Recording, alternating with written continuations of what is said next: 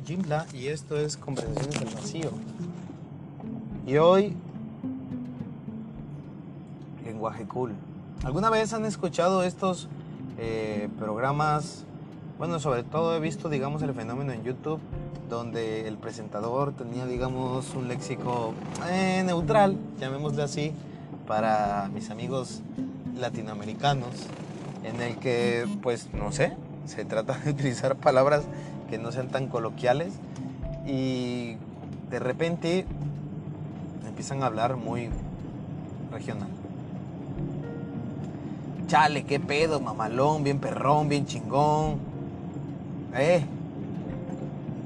O sea, sí está bien, qué, qué bueno que trates de hacer como que más amigable el concepto, pero es incómodo. No se escucha más agradable. No se escucha jovial, amigo. Se escucha extraño. ¿Será acaso una tendencia? Bueno, no lo descubriremos en este programa. Simplemente vamos a ahondar un poquito más. Fíjate que, eh, por decir, tengo a la mano dos eh, ejemplos cercanos hablando de, de youtubers.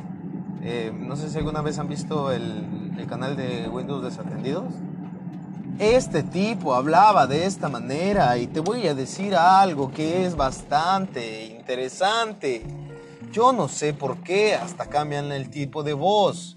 Eh, yo, yo comprendo que es algo, digamos, distintivo. Como que trato de hacer eh, alguna especie como de marca. Es como... el famoso Alfonso Tinoco, Guadarrama, Noticieros, Televisa. Estamos hablando de las cosas que han pasado, ¿no? De repente tienes a este... Omar Educación Financiera. ¡Comenzamos! Me da un poquito de cringe. Entonces de repente Mr. Mr. Comics, no sé, el Top Comics, o sea, hablaba como normal, ¿no? O sea, como con, digamos, el español neutro. Y de repente sí le empezó a meter la jiribilla de... No, es que estos donde sabes que está bien chingón, bien mamalón. Oye, aguanta. O sea, si hay, si hay, digamos, eh, doblajes interesantes, como Deadpool, hay, una parte en la que Teenage Work, esa puta madre, dice, ¿no? Contesta este güey, ah, la verga, se me olvidó cómo se llama el, el actor de doblaje. Y contesta, ¡No mames! Es el mejor nombre del mundo y es como muy orgánico, pero no anda diciendo cada tres palabras una frasecilla ahí disruptiva como tipo Ah, bueno, ¿se acuerdan de la película de Paul, el extraterrestre?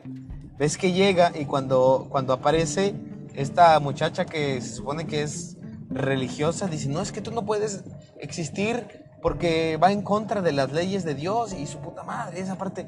Y entonces de repente este, empieza a, a, como, como ya le cura el ojo, porque creo que era tuerta, tenía un ojo nada más, este, dice, wow, entonces Dios no existe, la verga, puedo tener sexo, tengamos sexo. Y empieza a decir groserías así como de, cállate, estúpido, pendejo, pito, vagina, ¿no? Es que, eh, acabas de aprender groserías, pero ya no es divertido. Sí, estúpido, huevón, vagina, chinga tu madre. Ah, sí. Bueno. O sea, de repente era divertido. De hecho, el chiste no perdura durante la película. Llega un punto donde se aterriza porque si no, qué hueva. Precisamente.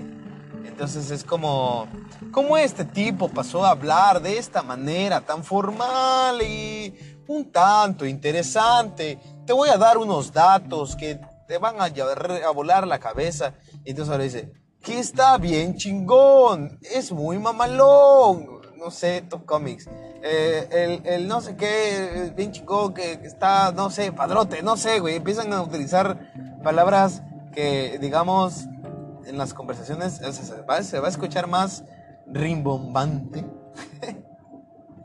más este, lo que te digo, disruptivo, pero no es que en realidad, digamos, como que aporte algo en realidad a la conversación, como que la enriquezca. Una breve pausa. Bien, les iba diciendo. Este que sería un programa de, crítica, crítica pura. ¿En qué me estoy convirtiendo? ¿Acaso en la oreja? ¿O los trapitos al sol? ¿O cómo se llamaba esa madre? Este programa de chisme. Bien. Entonces, a lo que voy es más bien este como lenguaje antiorgánico, ¿no? Digo, ¿de qué va? Eh, seguramente de crear una marca, un sonido distintivo, un sello personal, ¿no? Porque es que si definitivamente no es ni siquiera un acento de alguna zona o algún sitio, ¿no? Simplemente de repente hablar como con unos Fíjate, por ejemplo, hablar de, hablar de, hablar de modismos de, de, cosas que no me molestan, que inclusive hasta me parecen agradables, como este Coffee TV, oh, habla suple, super, ¿qué? Porteño, ¿no? Es argentino, por, es, es, sí es, ¿no? El, el acento porteño. O sea, habla full. O sea, habla full lo que yo me imagino de un argentino promedio, ¿no? Yo sé que hay diferentes este, acentos eh, en Argentina, desde luego, como en cualquier país. Eh, pero lo que voy es que todos, este, ah, tenemos que esto, que che, que es que la bancaste y que, que es que te comen las S y es que vos sos un boludo, ¿no? Todos pensamos que todos hablan así, pero de ahí de repente veo que voy escuchando que los diferentes matices, evidentemente, regionalismos, pero sí, sí, sí hay bastantes marcaditos, ¿eh? Como en España también. ¿no? Pero, no sé, hay veces que me da la impresión, quizás porque yo soy de México, me, da la impresión de que se tiende a hacer más acá. Vamos, yo, yo, yo realmente no conocía, por ejemplo, eh, eh, según la historia, según esto, eh, resulta que las metrópolis más grandes de la Nueva España eran Lima, Perú, evidentemente, y Ciudad de México, ¿no? Acá no, sé cómo se llama. Supongamos que se llamaba Ciudad de México.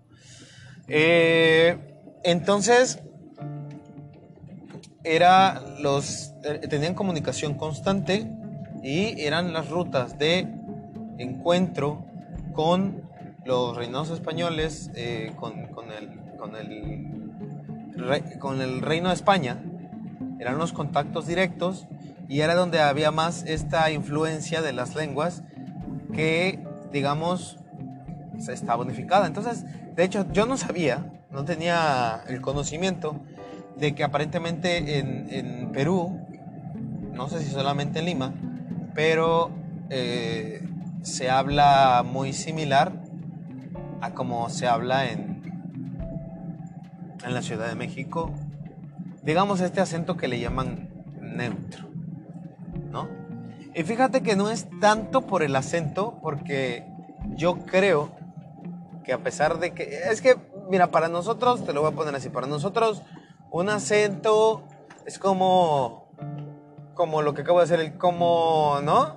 Porque podría decir, es como X cosa podría estar hablando así. Eso es lo que para Latinoamérica significa un acento neutro, ¿no? Pero te puedo hablar como en el norte de mi país, que es que esa cosa no va así, güey. Es, es, diferente, ¿no? Te a hablar como en, como en un pueblo cercano. ¿Qué van a hacer, paisanito? ¿No? ¿Qué te dice? Oiga, mi niño, ¿cómo va a venir? Patrón, ¿no? O sea, entonces cuando llegas y escuchas a alguien hablar, digamos, sin, sin esos cantaditos, le dicen cantaditos, entonces decimos no tiene acento. Porque igual recuerdo mucho que en, algún programa de variedades de, la televisión mexicana, creo que habían invitado a. Puta madre, ¿cómo se llama este? El cantante español de Dios, el amante bandido. ¿Cómo se llama este cabrón? Miguel Bosé, ¿no? Y entonces le dice, pero, pero es que yo puedo imitar tu acento, tu acento, pero es que tú no puedes imitar el mío, o sea, joder, majo, que porque es que tú sí puedes, yo sí, yo sí puedo hablar como tú, pero tú no puedes hablar como yo, ¿no? Y entonces el otro cabrón así como de, no, es que no te sé decir cómo es tu acento, pero hablan así, güey, o sea, oye, güey, loco, ¿qué pedo, no? O sea, sí, son expresiones pero a ver, imita el acento. Esa es la parte que realmente, eh, eh, digamos, eh, como entre nosotros al menos, entre las regiones de México, es, es difícil detectar ese acento. Suena menos marcado. Bien, pues. Lo que pasa a menudo con los colegas, con, los camaradas que no tienen acento, es que tienden a adoptar uno. Vienen de alguna provincia que suele no tener un acento tan pronunciado, simplemente ciertas terminaciones, cierta. Y cuando van a un sitio donde tienen un acento muy marcado, se te pega. Así le llamamos, se te pega. Entonces yo, que estoy en, este, en esta sección, voy para el norte, regreso hablando así, güey. O sea, ya no, ya de repente lo estoy diciendo y fierro pariente, ¿no? De todas esas cuestiones. O a Ciudad de México. Entonces empiezo. Sé que sabes lo que está pasando este, es que sabes lo que yo siento. Yo creo que está diferente, ¿no? y es que sin querer y sin consciente hay este, igual otras provincias, ¿no? Que es divertido mencionarlo, pero bueno, el punto de toda esta vuelta que me fui a dar es, quizás por eso, es que de repente, digamos, me tiras este tipo de acento para tener pues, y a lo mejor es un programa con voz en off, bueno, le, le voy a dar, digamos, la identidad. Pero me es cagante. O sea, por más que sea tu marca personal y lo que sea, francamente me es cagante. ¿Eh? A lo mejor es. A lo mejor ahora voy a hacer el, programa de cosas que me cagan como el Atia, ¿no? Porque no, no sé, no lo sé explicar. Simplemente es como de, oye, cabrón, habla bien, ¿no? O sea, ¿qué, le hace a la mamada, no? ni, ese acento ni es tuyo. Eh, es, más, ese acento ni existe, cabrón, ¿no? Hable bien. Y sobre todo, me estoy dirigiendo a un público en general, por ejemplo, estamos diciendo, estoy tratando, estoy transmitiendo para toda Latinoamérica Fíjate, ya le metí un acento. Transmitiendo para toda Latinoamérica. Imagínate que así hablara yo todo el programa. Con esta voz fingida. ¿A poco no te va a cagar las pinches bolas? Claro que sí. Y ahora comenzamos, ¿no? O sea, voz de presentador de los 2000.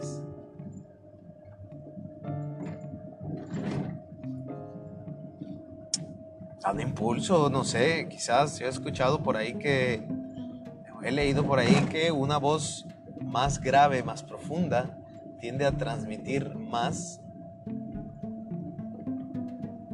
confianza. Transmite seguridad, a lo mejor relacionada con la voz de mi papacito. Eh, pero bueno.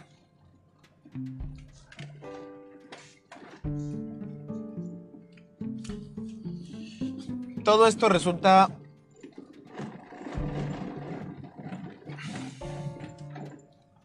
eh, de más cuando te digo que sí hay algunos canales que de repente y de la nada, como por sonar muy auténticos quizás, a lo mejor si hablan en su casa, ya se ponen a hablar como con un léxico muy, muy de barrio. Ah, papá. Cuando el cordura artificial barra slash ¿qué es?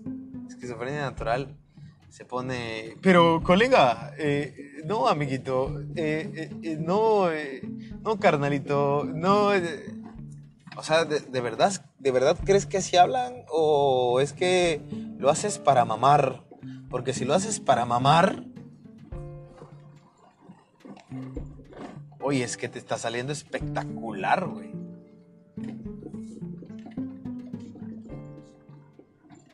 Aparentemente el muchacho tiene alguna especie de desorden emocional. Eh. Pero mira, alguien, ah, van a decir que lo baño, pero alguien que, que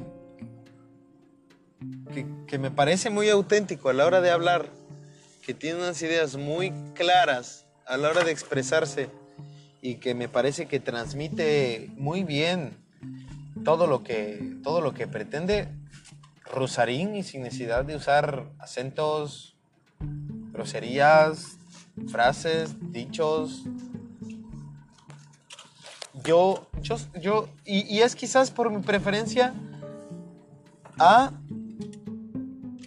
esta, esto que yo le llamo autenticidad, que es para mí la autenticidad, porque en realidad es que quizás ni siquiera lo es, pero que yo pienso,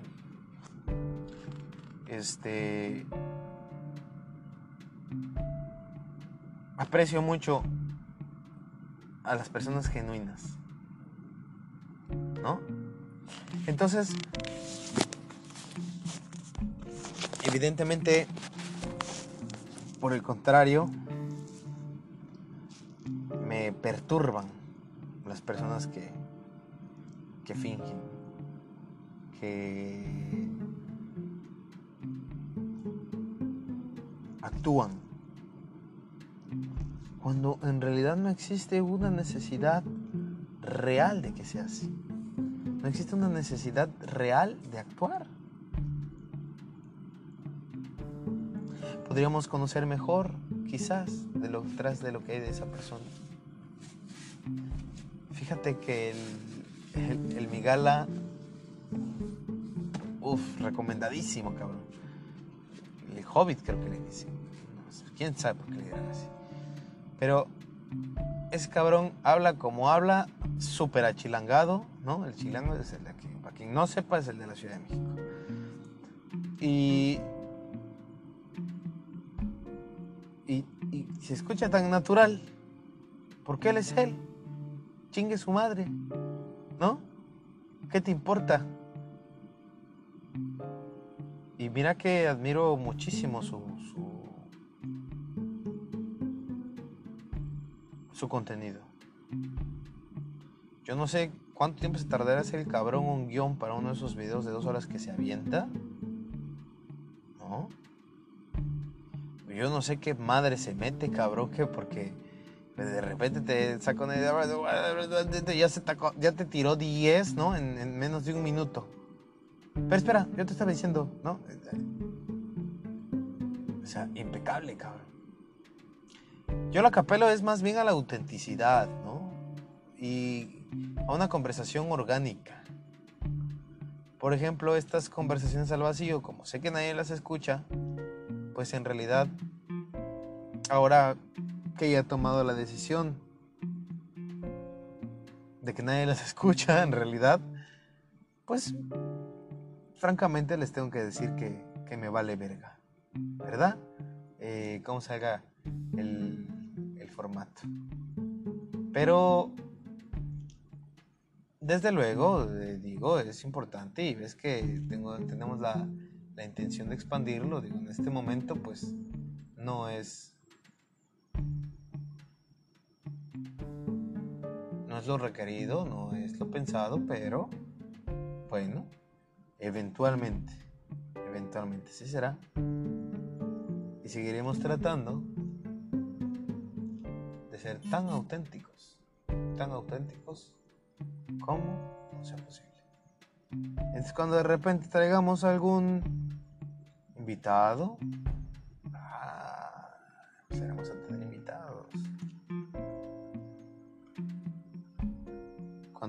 Sea así, pues también, oye, papi, ya al programa o ser auténtico, cabrón. No vengas aquí con, con tu discurso acá, que don filosofar y su puta madre, ¿no? O sea, realmente tienen que ser conversaciones genuinas.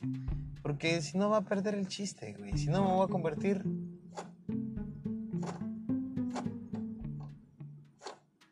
en Washingo, güey. ¿No? Sea, cosas que me cagan o Washingo. O cosas que me revientan. ¿O cómo se llamaba el programa este cabrón? O voy a poner a los gritos como este Chumel Torres y hacer este insultos eh, políticamente incorrectos nada más porque puedo. ¿Verdad? Entonces, damas y caballeros, la, final este, la finalidad de este programa es decirles, sean auténticos les, habla, les ha hablado, puta madre, su tan errático anfitrión Jimla, en una emisión más de Conversaciones del Vacío. Nos escuchamos.